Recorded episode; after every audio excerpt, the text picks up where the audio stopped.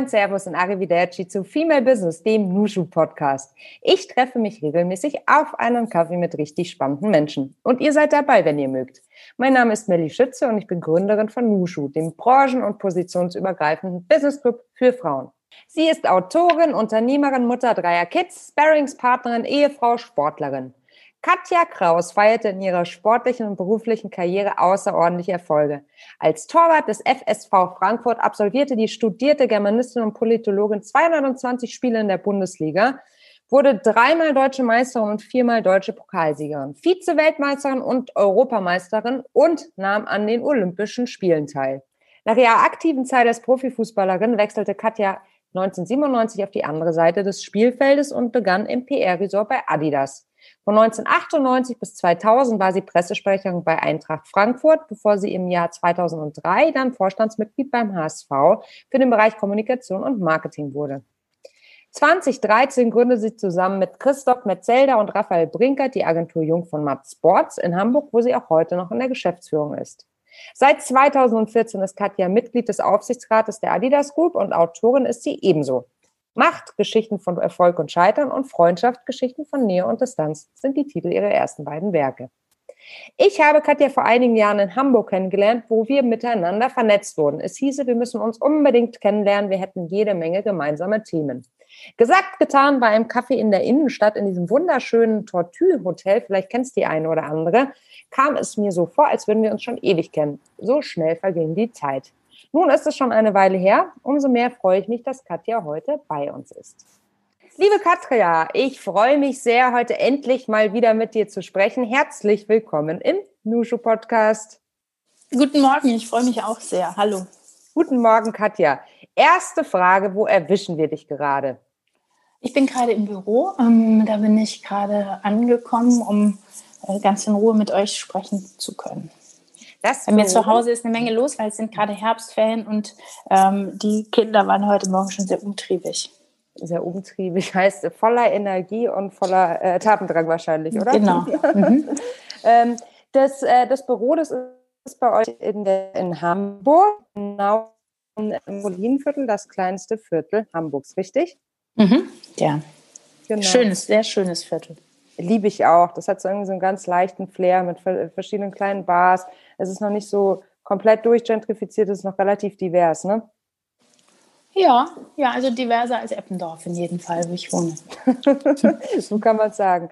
Äh, Katja, unser Podcast heißt ja auch oder hat ja auch den Subtext ähm, auf einen Kaffee mit. Daher natürlich die Frage, wie trinkst du denn deinen Kaffee? Ähm, ich trinke ähm, morgens tatsächlich immer ein ähm, Cappuccino mit Sojamilch und dann über den Tag nur noch Espresso. Aber morgens trinke ich so einen, ähm, einen magenfreundlichen Milchkaffee. Der Genussmoment in der Früh. Ehrlich gesagt freue ich mich manchmal schon abends darauf. auf den Cappuccino am Morgen. Ja, mir geht es genauso, wenn ich in der Früh aufwache, also am Abend davor noch nicht, aber dann, ähm, ich habe so richtig, in, im Schwedischen gibt es ja dieses schöne Wort Kaffeesügen, Kaffeedurst. Ähm, das gibt es im Deutschen, glaube ich, gar nicht so. Und es beschreibt es sehr gut, wie ich finde. Also einfach die Lust und die Freude, Vorfreude auf den Kaffee. So, jetzt aber zu dir, viel wichtiger als der Kaffee. Ähm, du bist ja eine Pionierin im Sport, genauer im Fußball. Und ähm, ich habe mir sagen lassen, dass es auch heute noch ein super männlich dominierter Bereich ist, wenig bis gar nicht durchlässig für uns Frauen. Und was ich jetzt natürlich gerne einmal wissen würde, wenn wir mal von vorne anfangen, wie war es für dich damals, gerade in deiner ersten Zeit? Würde mich total interessieren, wie es ist, in der Frauenmannschaft zu spielen. Wie wird Sisterhood dort gelebt? Wie, wie ist das Gefühl zwischen den Frauen? Kannst du da einen Blick sozusagen in den Lockerroom ermöglichen? Ganz gerne. Als ich angefangen habe, habe ich, ähm, weil ich wohnte ein bisschen außerhalb Frankfurts, ähm, habe ich in einer jungen Mannschaft gespielt. Es gab auch gar keine Mädchenmannschaft eine ganze Weile, bis, bis man dann so pubertierte, war das möglich, also bis zwölf. Und das hat mir auch große Freude gemacht. Und das war dann erstmal ein echter Einschnitt, ähm, mit, mit Frauen zu spielen. Es gab keine Mädchenmannschaft. Ich bin dann also mit zwölf in die Frauenmannschaft gekommen und ähm, kam dann relativ schnell, weil ich bei den Frauen auch nicht offiziell spielen durfte, da haben wir ein bisschen immer an meinem Pass herumgetrickst und durfte erst ab 16 spielen, mm, bin ich dann gewechselt in eine Mädchenmannschaft nach Frankfurt, was etwa so 25 Kilometer entfernt war. Und ähm, das war tatsächlich auch die beste Mannschaft in dieser Zeit. Und das war für mich ein ganz großes Glückserlebnis, weil ich plötzlich mit Mädchen zusammen war, die allesamt die gleiche Leidenschaft hatten. Und das kannte ich aus der Schule so nicht. Also da war ich durchaus exotisch mit meiner Liebe zum Fußball. Das war, das war einfach eine tolle Zeit und ich hatte das große Glück, dann in der Mädchenmannschaft schon mit ähm, vielen Spielerinnen zusammenzuspielen, mit denen ich dann später in der Frauenmannschaft ähm, deutsche Meisterin und Pokalsiegerin wurde und so. Wir sind sehr lange Wege zusammengegangen und das war insofern eine großartige Erfahrung, als da ich das, was ich am liebsten machte, dann auch noch mit meinen engsten Freundinnen machte. Stark. Also was, was heißt denn lange dann? Also äh, zehn Jahre, 15 Jahre, die man sich dann. Nee, so lange ich, wahrscheinlich nicht, ne? Ich habe tatsächlich äh, 15 Jahre beim FSV Frankfurt gespielt mhm. und ähm, diese, diesen Weg sind wir dann wirklich auch in Teilen zusammengegangen. Ich habe ja für, also für normale Verhältnisse relativ früh aufgehört mit ähm, 25, weil ich dann angefangen habe, nach dem Studium zu arbeiten, weil sich das nicht mehr vereinbaren ließ, aber ich war dann eben schon doch für eine lange Zeit dort. Mhm. Was machen diese Frauen heute? Ähm, du bist ja danach eine hohe, also du bist ja auf die andere Seite des Spielfeldes sozusagen gewechselt und da warst du ja meines Wissens nach auch Pionierin nach wie vor. Also eine, eine die einzige Frau, die zumindest in so einer hohen Position ähm, angekommen ist beim HSV. Haben die Frauen auch weiterhin deinen Weg abseits vom Spielfeld geteilt? Also wir sind natürlich in Teilen auch Freundinnen geblieben, wobei es uns dann schon sehr weit verbreitet hat, also durchs ganze Land. Mm, ich habe, ähm, habe immer sehr bewundert, konnte glücklicherweise meinen Sport machen während meiner Studienzeit. Ich hatte aber Mitspielerinnen, die haben gearbeitet und wir haben auch damals schon viermal in der Woche mindestens trainiert und sind dann am Wochenende durchs ganze Land gefahren und haben viel Zeit in Bussen und auf Autobahnraststätten verbracht. Ähm, und meine Mitspielerinnen kamen manchmal aus Gießen und Marburg, um Kassel sogar, also bis zu 200 Kilometern entfernt. Die fuhren nach dem Büro oder nach ihrer Arbeit äh, zum Training nach Frankfurt, fuhren dann irgendwann in der Nacht wieder nach Hause und hatten am nächsten Tag den gleichen Ablauf. Das fand ich schon extrem bemerkenswert, diese Hingabe und auch zum Teil Leidensbereitschaft für, für das, was sie geliebt haben. Das war mir und, und einigen meiner Mitspielerinnen, die eben auch studiert haben in dieser Zeit, war es deutlich einfacher. Das ließ sich unheimlich gut vereinbaren. Ich stellte die Frage ja deshalb, weil ganz viele also im Männerfußball ist es doch ähm, ein sehr häufig gesehenes Phänomen. Du bist fertig mit deiner Profikarriere auf dem Platz und dann wechselst du sozusagen ähm, ins Büro oder auf die Trainerbank oder sowas. Ähm, bei weiblichen ähm, Profispielerinnen im Fußball ist das eher weniger so, oder? Also deine Karriere ist ja schon genau deshalb auch so einzigartig. Es gibt einzelne Spieler, also es gibt einige Spielerinnen, die äh, beim, beim Deutschen Fußballbund jetzt beschäftigt sind. Es gibt auch einige einzelne tatsächlich, die Kommentatorinnen sind oder, oder sich im Medienbereich jetzt aufhalten, aber das ist nur eine sehr, sehr geringe Zahl. Deshalb ähm, für mich war es zumindest zu dieser Zeit, aber es hat sich nicht drastisch verändert bis heute, ganz wichtig, eben das immer als begleitenden Teil der Ausbildung zu sehen und mir bewusst zu haben, dass es meine Berufslaufbahn aber nicht, äh, nicht in jedem Fall manifestieren wird, sondern dass ich das schon, schon selbst machen muss und dann auch die Bereitschaft haben muss, frühzeitig mich anders zu orientieren. Als ich Pressesprecherin bei Eintracht Frankfurt wurde, war das einfach überhaupt nicht mehr vereinbar, dass ich selbst Bundesligaspielerin bin. Einfach aufgrund der Zeit. Aufgrund der Zeit, ja, wir haben auch dann, äh, die Eintracht hat am Wochenende parallel gespielt. Ich hätte mhm. spielen müssen. Das, ich habe auch, als ich diesen Job dann anfing, eigentlich immer nur gearbeitet. Ich hab, kam auch das erste Jahr, glaube ich, fast gar nicht zum Sport machen. Und um, ähm, das war alles so neu und der Druck so immens, dass, dass ich, also vereinbaren hätte ich das nie können. Aber es war mir einfach auch immer bewusst. Und deshalb mhm ich habe es dann auch sehr lange gemacht. Also ich kannte dann tatsächlich jede Raststätte dieses Landes und das Sortiment relativ gut. Und das war dann, es war dann auch durch. Also ich habe dann mhm. zehn Jahre in der Bundesliga gespielt und ähm, das hatte dann, das war, hatte seine Zeit. Und dann war es aber auch der richtige Moment für was anderes. Und interessanterweise, das war ein riesiger Einschnitt in meinem Leben, weil, weil der Sport mir so wesentlich war, mein eigener. Und, und es hat mir ganz viel Stabilität und Sicherheit gegeben über all diese Jahre. Und doch war es dann, als ich aufhörte, vom ersten Moment an ähm, so bemerkenswert, fielen mir plötzlich Sachen auf, die, die ich gar nie vermisst hatte in der Zeit. Aber, aber es kam mir nahezu absurd vor, dass ich all diese Jahre auf so viele Dinge selbstverständlich verzichtet hatte. Ja, ich glaube, dazu braucht man aber auch erst den Abstand, oder? Also wahrscheinlich waren es solche Dinge wie eben mal ein Wochenende mit Freunden oder mit der Familie. Ich meine, dein, deine, jedes, jedes deiner Wochenende muss ja verplant gewesen sein, richtig? Ja, das war so. Ich hab, mhm. er hatte auch so einen relativ neurotischen Ansatz, was äh, und sozial unverträglichen, was so meine Vorbereitung auf Spiele anbelangte. Also ich ging dann samstags nicht aus, wenn ich sonntags ein Spiel hatte, sondern habe sehr ausgiebig meine Schuhe geputzt und äh, ansonsten irgendwelche Rituale durchgeführt, die ich mir so ausgedacht hatte und die, die den Sieg möglicherweise wahrscheinlicher machten. Und so, also das war schon, war schon alles sehr stark darauf ausgerichtet, mhm. aber aber weißt du, ich habe es in der Zeit überhaupt nicht als Opfer empfunden. Das, das mhm. gehörte einfach dazu und das hat mir unglaublich viel gegeben. Und ich glaube, dieser innere Abwägungsprozess ist für mich ganz, ganz lange immer für den Sport ausgefallen. Und als ich dann damit aufgehört habe, hat sich dann nochmal ein ganz anderes Spektrum offenbart. Und das ist mir häufig in meinem Leben so gegangen, dass ich ganz und gar hingegeben war an das, was ich gerade tue und ähm, dann aber auch gemerkt habe, dass diese Phase irgendwann zu Ende war und dass es noch viel, viel mehr Dinge gibt, für die sich Hingabe lohnt. Diese Phase, nachdem du ähm, aufgehört hast mit dem Profifußball, war ja dann ähm, Pressesprecherin. Du warst bei Adidas, dann warst du ganz lange bei Eintracht Frankfurt und naja, so lange warst du da auch nicht, ich glaube zwei oder drei Jahre. Aber, ne, also, oder? Liege ich richtig? Ja, zwei, Jahre, Jahre ne? zwei, mhm. zwei Jahre. Und dann bist du aber 2003 in Hamburg als Vorstandsmitglied aufgestellt worden für den Bereich Kommunikation und Marketing. Ähm, wie kam es dazu? Ähm, ich wurde gefragt, ob ich das machen will. Und dann habe ich ja gesagt. Dass, äh, ich bin nach Hamburg gekommen, gar nicht wegen des HSV, sondern ich bin erstmal zu Ufer gegangen. Ich äh, hab, mochte diesen diese Aufgabe bei Eintracht Frankfurt sehr. Das war hoch emotional. Ich konnte das nicht. Fußballmanagement ist kein Ausbildungsberuf.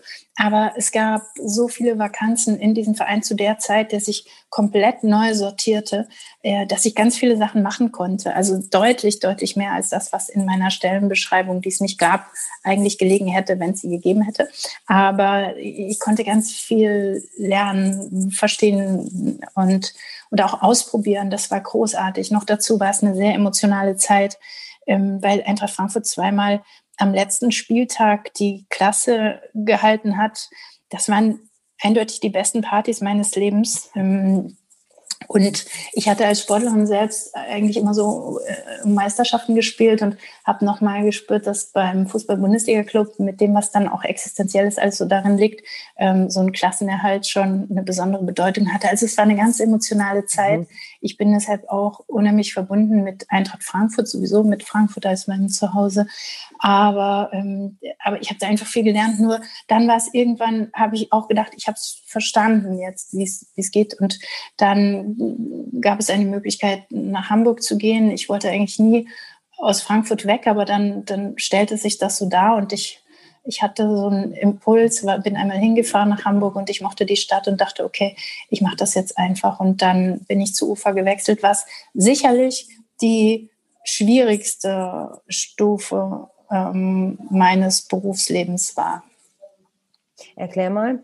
Was meinst du? Na, das, ja, das, also ich habe ansonsten ähm, im Fußball immer gearbeitet und ähm, oder im Sport und ähm, zumindest so einen, einen Bestandteil gehabt, auf den ich mich verlassen konnte. Also das war, das konnte ich. Mhm. Aber ähm, ich habe dann bin dann tatsächlich aus dem Fußball rausgegangen zu einem internationalen TV- und Sportrechtevermarkter und ich wusste relativ wenig über dieses Geschäft. Also ich war dann knapp 30 Mitglied der Geschäftsleitung und kam dann da auch, weil das Ganze alles einen Vorlauf hatte, mit relativ hohen Erwartungen hin. Und das war schon, also das war schon eine große Aufgabe, überhaupt erstmal alles zu verstehen und, und ähm, mir dieses neue Geschäft zu erschließen. Wie bist du dann da rangegangen? Hast du ähm, die Wissen, Unwissende gegeben oder und das völlig transparent ähm, mitgeteilt oder wie, wie, wie hast du dich da reingefuchst? Ja, also, also das, was ich nicht wusste, habe ich auch gesagt, dass mhm. ich nicht, das nicht wusste, weil das hätte ich bei allem, was ich verstehen musste, nicht auch noch hinbekommen, so viel Kraft aufzuwenden, in einen Eindruck zu vermitteln, der einfach nicht der Tatsache entspricht. Also ganz vieles passiert ja, also man verwendet sehr viele Kräfte in das Kaschieren von, von Defiziten. Ich glaube, das sollte man stärker in Inhalte investieren. Also ich wusste vieles nicht. Ich habe versucht, ganz viel, ganz schnell zu lernen und habe das übrigens so gemacht wie bei Eintracht Frankfurt auch, als es diese ersten Widerstände dagegen gab, dass es eine Frau in dieser Position gibt, habe ich versucht, alle Angriffsflächen zu vermeiden und habe unheimlich viel gearbeitet ähm, habe versucht, immer viele Datenpunkte für meine Entscheidungen zu sammeln und das habe ich dann später auch so gemacht. Also ich habe einfach versucht, das unheimlich schnell alles zu verstehen und äh, war Tag und Nacht damit beschäftigt. Aber das war in dem Fall dann einfach, ich kannte in Hamburg auch noch wirklich keinen Menschen und ich konnte mich da total rein, reinfallen lassen. Wenn du sagst, du hast ganz viele Datenpunkte gesammelt, um sozusagen unter, äh, Entscheidungen auch untermauern zu können, war das um ganz bewusst sozusagen die nicht stereotypische Frau zu geben, die auf, aus dem Bauch raus emotional, du weißt ja die ganzen Vorurteile, entscheidet? Ja, ich glaube an diese Vorurteile sowieso nicht. Also ich glaube, dass es ein großer Vorteil von Frauen ist, dass sie unheimlich gut sind in der Risikoabwägung, dass sie sich ein genaues Bild machen, ähm, dass ihnen so wenig Dinge gleichgültig sind, sondern dass sie ganz viele verschiedene Aspekte in ihre Entscheidungen einbeziehen. Ähm, dann glaube ich grundsätzlich und ja, das versuche ich auch so zu machen. Mhm. Was nicht heißt, dass ich mir aus dem Bauch entscheide. Nee, geht ja gar nicht. Ich glaube, das eine hat ja auch, das ist ja, wir sind ja Menschen. Also es geht ja alles Hand in Hand, ne? Du flüchtest gerade und suchst dir nochmal eine ruhige Ecke. Ja, ich habe, es wurde hier so laut und die Kaffeemaschine äh, wurde jetzt plötzlich benutzt. So, jetzt habe ich wieder einen ruhigen Platz. Das ist schön. Das sieht immer so hübsch aus bei euch. Wir haben ja die Kamera an und ich verfolge Katja gerade durch ähm, Jungfernmann Sport und es sind so ganz tolle Fenster im Hintergrund, diese Sprossenfenster in schwarz einge, das sieht so richtig nach Industry schick aus. Es ist überhaupt ein sehr, sehr schönes Gebäude hier. So ist es. Kann man sehr gut sein. Ja, also diese Stereotypen, die sind natürlich sehr mit äh, Vorsicht zu genießen und wir arbeiten ja auch jeden Tag daran, ähm, diese Stereotypen abzubauen. Nichtsdestotrotz existieren sie ja so. Und ähm, ich kann mir schon vorstellen, dass das eine extrem herausfordernde Zeit für dich damals war, die du ja aber offensichtlich wunderbar gemeistert hast. Mit wem hast du, hattest du irgendwie eine Mentorin, die dich so ein bisschen begleitet hat? Oder, oder hast du dann immer noch die Mädels aus der Mannschaft von früher angerufen und gesagt, Leute, was ist denn eure Idee dazu? Ähm, ja, ich hatte immer wieder unterschiedliche Mentoren. Und ich habe das große Glück, dass es auch immer wieder Menschen gab, die mehr in mir gesehen haben als ich selbst und die mich dann, die mich dann, die mir Schritte angeboten haben oder mich dabei unterstützt haben, die, die ich mir selbst womöglich gar nicht zugetraut hätte. Ich habe grundsätzlich die Neigung, vieles zu teilen. Ich lebe in einem sehr engen Kontext mit meinen Freunden und ähm, ich rede viel ähm, viel mit den Menschen über das, was mich bewegt. Und deshalb hatte ich, glaube ich, dort immer so einen Austausch auf der anderen Seite.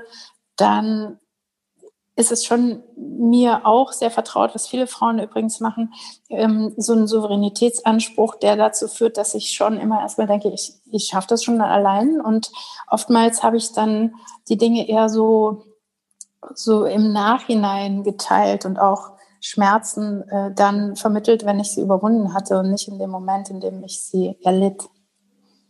Hältst du das für einen Fehler? Nee, ist meine Art, die Dinge zu machen. Hm, wahrscheinlich ist es auch ein Schutz davor, die Dinge als. Ich habe nicht so eine Neigung zu problematisieren. Und vielleicht hilft das dann auch erstmal, erstmal Lösungen zu finden und dann aber durchaus in der Verarbeitung danach ähm, ist es extrem hilfreich, wenn man, wenn man sich auch mitteilen kann. Mhm. Absolut. Ich glaube, da hast du total recht. Wie hast du das genannt? Souveränitätsanspruch der Frauen auf sozusagen mhm. die eigenen Fragestellungen. Ja, das ist auch tatsächlich immer dieses, ich krieg schon alles geregelt. Das ist, mhm. stimmt ja übrigens auch. Also ähm, die Frauen, was Frauen so alles nebenbei immer noch mal so machen und insbesondere Mütter ist ja noch mal eine andere Dimension. Also diese, diese Effizienz, die in solchen Tagen liegt und ähm, die Multidimensionalität, das ist schon wirklich beachtlich und ähm, ich finde es schon erstaunlich, mit welcher Haltung viele Frauen durch diese Tage gehen. Aber darin liegt natürlich auch eine enorme Kompetenz. Deshalb ist es ja so wesentlich, mehr Frauen in relevanten Positionen zu haben und auch den Rahmen für Mütter viel, viel besser zu machen. Mhm. Ähm, zu relevanten Positionen. Du bist ja ähm, Geschäftsführerin von Jung von Matt Sports, die du mitgegründet hast. Ähm, aber auch noch Gründerin neuerdings. Und zwar Gründerin zusammen mit seiner Frau, Katrin Suder zusammen. Ihr habt im letzten Jahr gegründet. Ähm, TAE, muss mir gleich noch verraten, wie man es genau korrekt spricht. Think, Act, Effect, Advisory and Sparring. Ähm, Katrin hat sich ja 2018 nach vielen Jahren bei McKinsey und zuletzt auch als äh, Staatssekretärin im Verteidigungsministerium selbstständig gemacht. Und nun habt ihr auch neben euren eigenen sicherlich herausfordernden Positionen noch ein gemeinsames Baby. Plus die drei zu Hause. Ähm, wenn ich mal da reinfragen darf, ihr kommt aus ganz unterschiedlichen Bereichen, habt aber ein gemeinsames äh, Thema gefunden, das ihr jetzt auch zementiert habt. Ich möchte da gerne auch gleich noch ein bisschen was von der Website zitieren, was ich ganz, ganz spannend als Gedankenanstoß finde. Ähm, wie kam es dazu?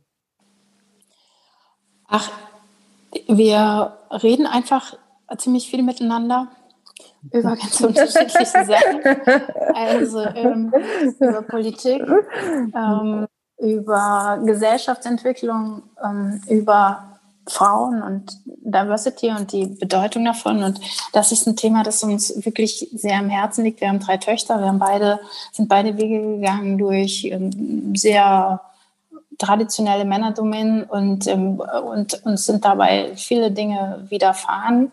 Ähm, wir sind aber beide auch ganz, ganz glücklich mit diesem Lebensverlauf und haben aber unheimlich viele Sachen zusammenzutragen und ähm, diskutieren vieles, was uns da begegnet, auch äh, immer wieder. Und da ähm, ist es uns wichtig gewesen, neben all dem, was wir ansonsten tun, ähm, äh, uns irgendwie eine Plattform zu geben, die uns ermöglicht, über das Thema Frauenförderung und äh, Diversity äh, zu sprechen oder etwas zu publizieren, wenn uns das wichtig ist. Und sagen wir noch kurz, wie spreche ich es denn jetzt richtig aus?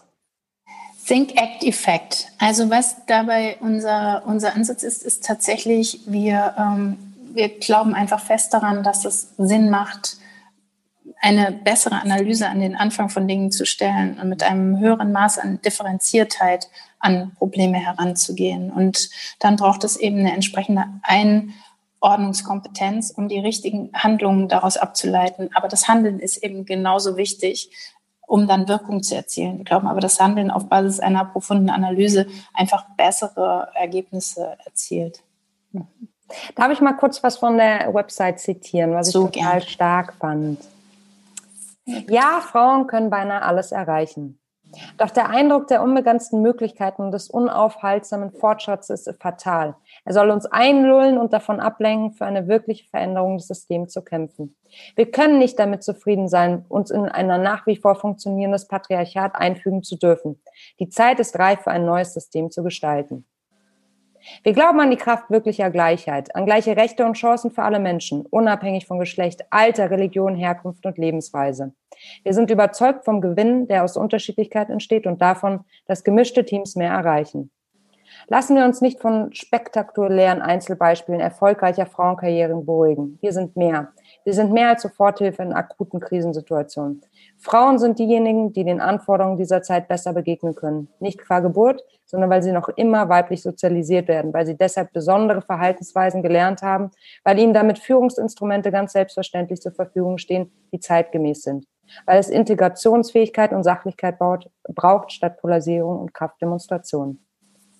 ich lasse was aus und dann kommt, dabei kommt denjenigen Frauen, die sich in exponierten Positionen sind, eine besondere Aufgabe zu. Ihre Alleinstellung ist aufregend und verführt durch enorme Aufmerksamkeit. Aber sie ist nur ein Trugschluss. Allzu oft dient sie als Rechtfertigung, verleitet zu unangebrachter Zufriedenheit. Wir haben doch eine Aufsichtsratchefin äh, Aufsichtsrat, äh, im DAX 30, eine Schiedsrichterin im Männerprofifußball, eine SPD-Vorsitzende. Eine.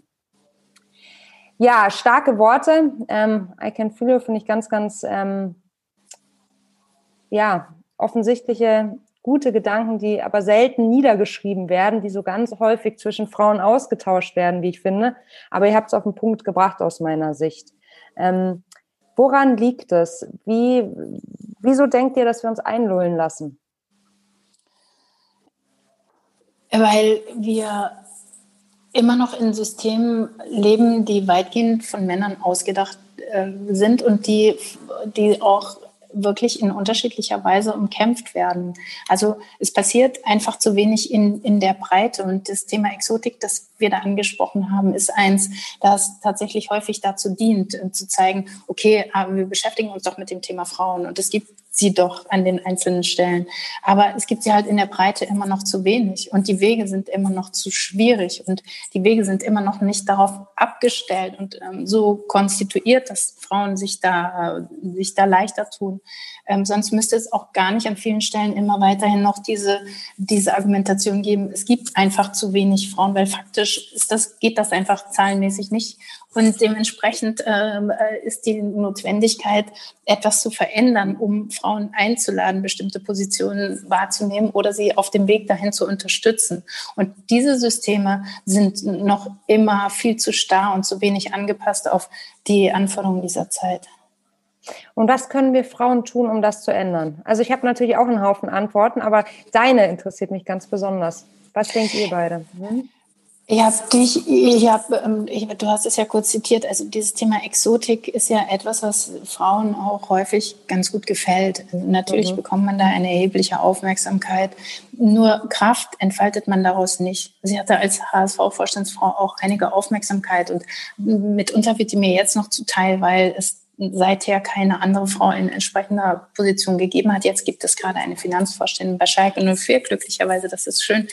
Ähm, aber das ist einfach, das reicht nicht aus. Also ich konnte daraus keine Kraft entfalten, die dafür sorgt, dass es selbstverständlich wird, dass Frauen in diesen Positionen sind. Und das geht nur, wenn viele da sind, wenn sich die, wenn, wenn sich die Dinge multiplizieren, wenn Frauen wiederum Frauen fördern. Und da ist der nächste Punkt, der mir unheimlich wichtig ist, es geht darum, äh, dass man als Frau, wenn man einen harten Weg gegangen ist, und das sind die allermeisten, die jetzt gerade in Verantwortung sind, ähm, dass sie dann gerade das Bedürfnis entwickeln, es jungen Frauen einfacher zu machen. Ganz häufig ist der Gedanke, na, die sollen jetzt mal sich da mal durchkämpfen und das macht sie irgendwie äh, härter oder das disponiert sie eher dafür und macht sie dickfälliger ich glaube, das ist falsch. Ich glaube nicht an Dickfälligkeit. Ich glaube, wir müssen uns damit auseinandersetzen. Übrigens, dass wir es auch mit einer anderen, mit nachfolgenden Generationen zu tun haben, die anders sind und äh, die auch in ihrer Widerstandsfähigkeit anders sind.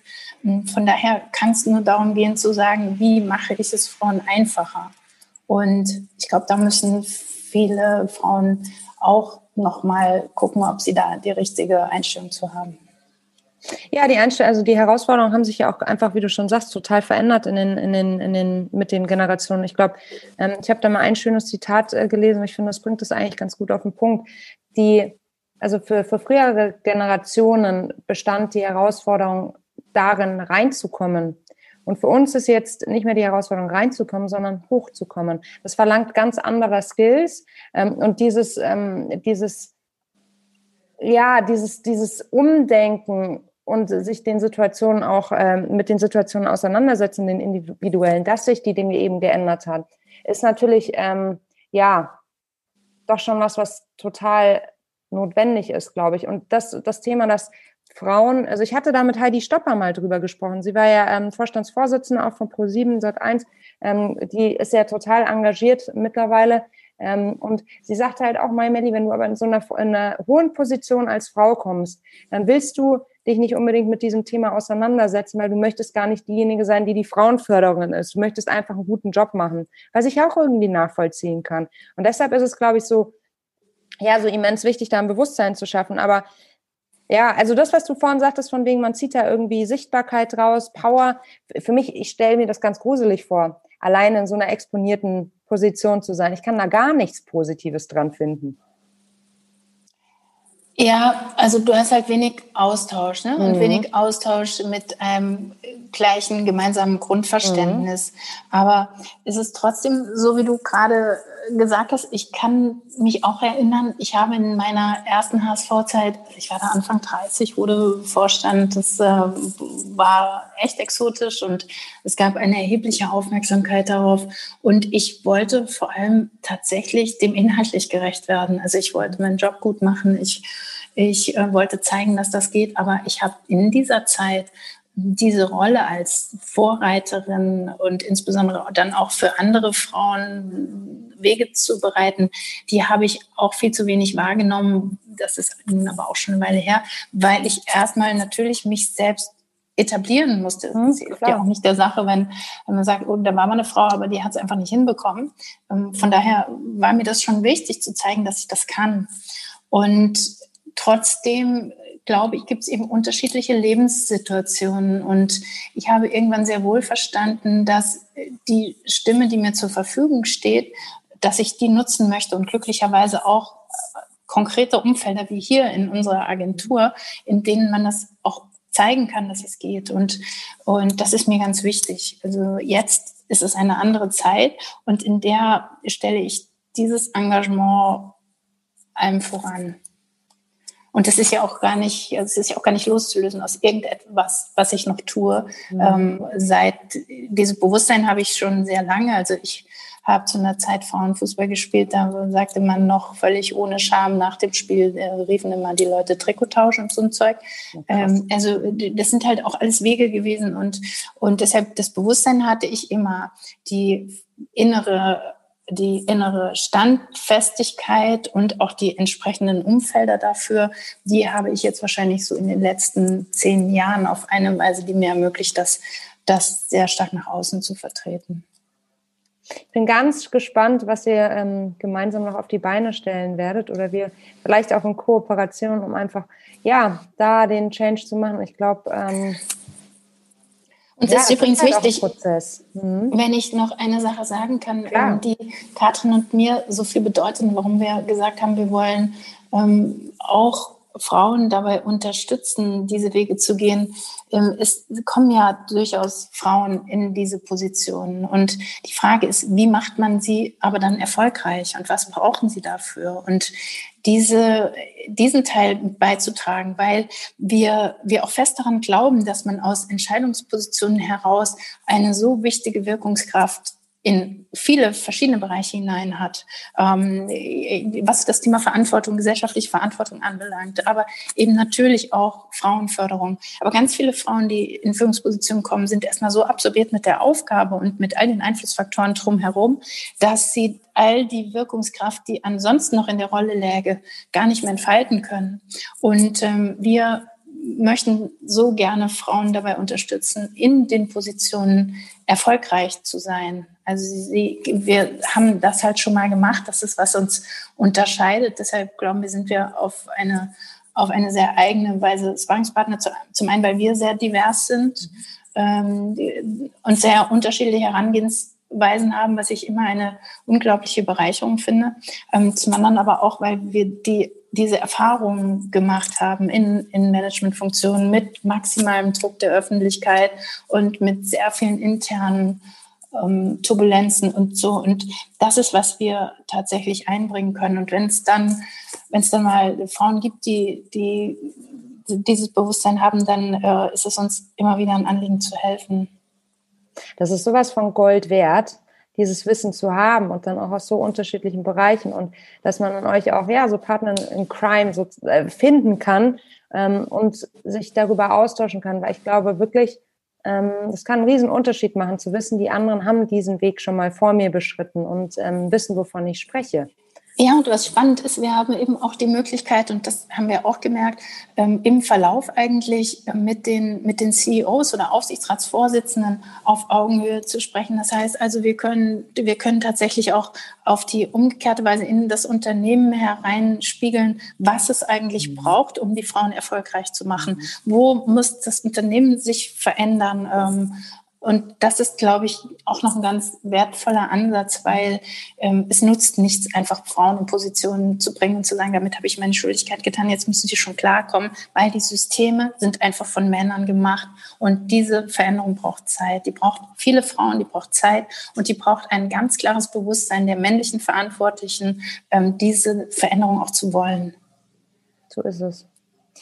Liebe Katja, ich würde zum Abschluss gerne noch eine Runde Quick and Dirty mit dir spielen. Hast du Lust? Total gern. Dirty. ja, kommt drauf an. Darf ich aussuchen, ob ich schnell bin oder dirty? Das darfst du. So ja, hat noch niemand, okay. noch okay. niemand äh, interpretiert. Go.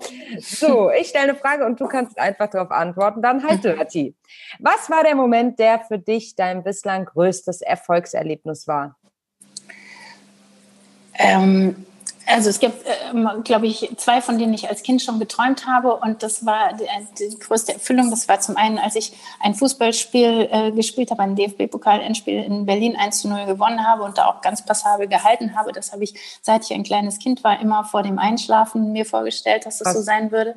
Mhm. Und als ich dann ein bisschen älter wurde und mich ähm, in Büchern verloren habe, war es mein groß, größter Wunsch, ähm, irgendwann mal ein eigenes Buch zu schreiben. Und der Moment, als ich im Aberton-Kino, einer meiner Lieblingsorte, vor ganz vielen Menschen, die ich lieb habe, aus meinem eigenen ersten Buch vorgelesen habe, das war auch nicht vergleichbar mit irgendwas anderem.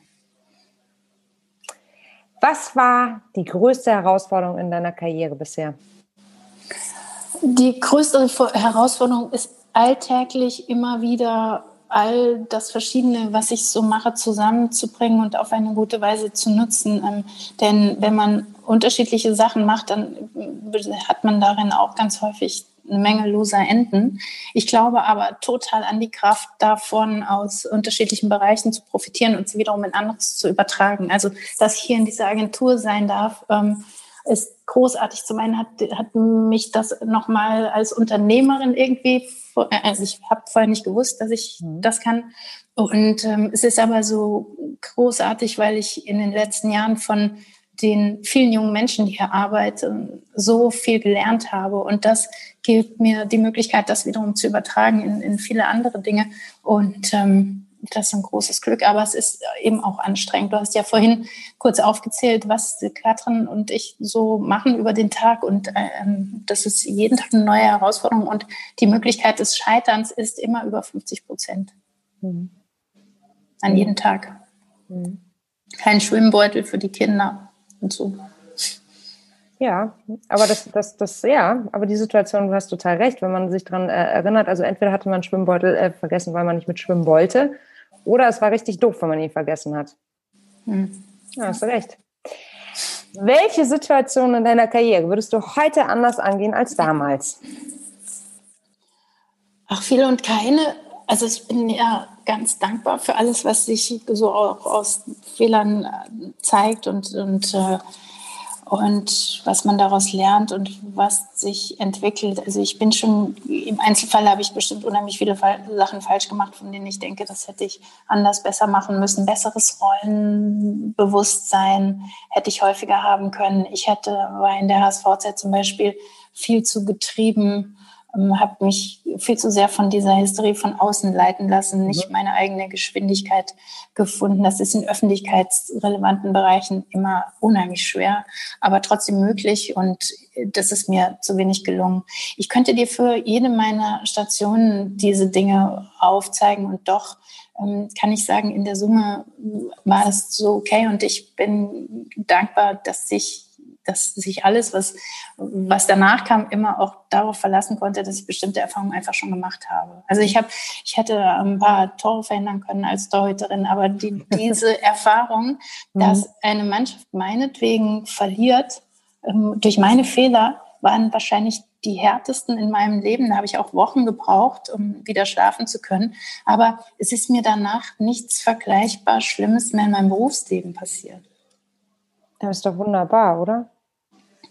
Ja, ich glaube aber auch, weil ich die Auseinandersetzung damit schon hatte und das irgendwie gelernt habe. Also Sport ist tatsächlich eine echt gute Lehre, wenn man das, mhm. wenn man das ernst nimmt und wenn man, wenn man auch bereit ist, die Verantwortung zu nehmen für das, was passiert, dann kann man, kann man daraus ganz vieles mitnehmen. Was hilft, die Sachen besser einzuordnen später. Wenn du eine Sache auf der Welt sofort ändern könntest, welche wäre das? Konsequenterweise würde ich jetzt sagen, ich ähm, finde die Führungs- und Entscheidungspositionen paritätisch besetzen. Wie ist deine weil ich glaube, Weil ich glaube, dass daraus ganz viele andere Dinge, die ich natürlich auch hätte nennen können, auf diese Frage automatisch äh, sich verändern und verbessern würden. Glaube ich auch. Wie ist deine Definition von Feminismus? Feminismus heißt, sich als Frau bewusst zu sein, dass es alles andere als Gleichheit äh, eine totale strukturelle Lebensungerechtigkeit ist. Bist du Feministin? Auf jeden Fall. Schön. Vielen Dank, Katja, für deine hm. Zeit. Hat Danke dir. Spaß gemacht. Und man hat Super, immer so danke schön. bei dir. Das ist gut. Bitte? Man hat immer so viel zum Nachdenken, wenn man mit dir spricht. Ach, das ist schön. Ja. Ich war jetzt aber gar nicht dirty. Ich fand, du hast mir auch keine Gelegenheit gegeben. Ich habe echt gedacht, ich nehme es mir jetzt mal vor. Ich sage mal was richtig Schmutziges. Und dann habe ich keine Chance gefunden. Das wenn hätte ich mir hinkonstruieren müssen. Wenn du möchtest, darfst du jetzt noch einmal richtig schmutzig fluchen. ja, ich kann gar nicht so richtig schmutzig. Ich wollte es aber versuchen. Hat nicht geklappt. Na gut. War trotzdem vielen Dank. Liebe ich Katja, danke dir. Guten Tag für dich. Ich wünsche dir auch einen ganz, ganz tollen Tag. Ich danke dir. Danke. Bis bald. Ciao. Tschüss. Das war Female Business, der Nushu Podcast. Wenn dir unser Gespräch gefallen und dich auch inspiriert hat, dann freue ich mich, wenn du uns abonnierst, eine 5-Sterne-Bewertung gibst und den Nushu Podcast mit deinem Netzwerk teilst. Du kennst weitere spannende Persönlichkeiten, die unbedingt bei uns zu Wort kommen sollten? Dann schick uns gerne eine Mail an podcast.teamnushu.de. Ich bin Melli Schütze, Gründerin von Nushu und wenn auch du für mehr Weiblichkeit in der Wirtschaft einstehen möchtest, schau jetzt bei uns auf der Website www.teamnushu.de vorbei. Bei LinkedIn sind wir zu finden unter Nushu Female Business oder bei Insta unter Team Nushu. Und bewirb dich auf einen Platz im Team Nushu. Ich freue mich auf dich.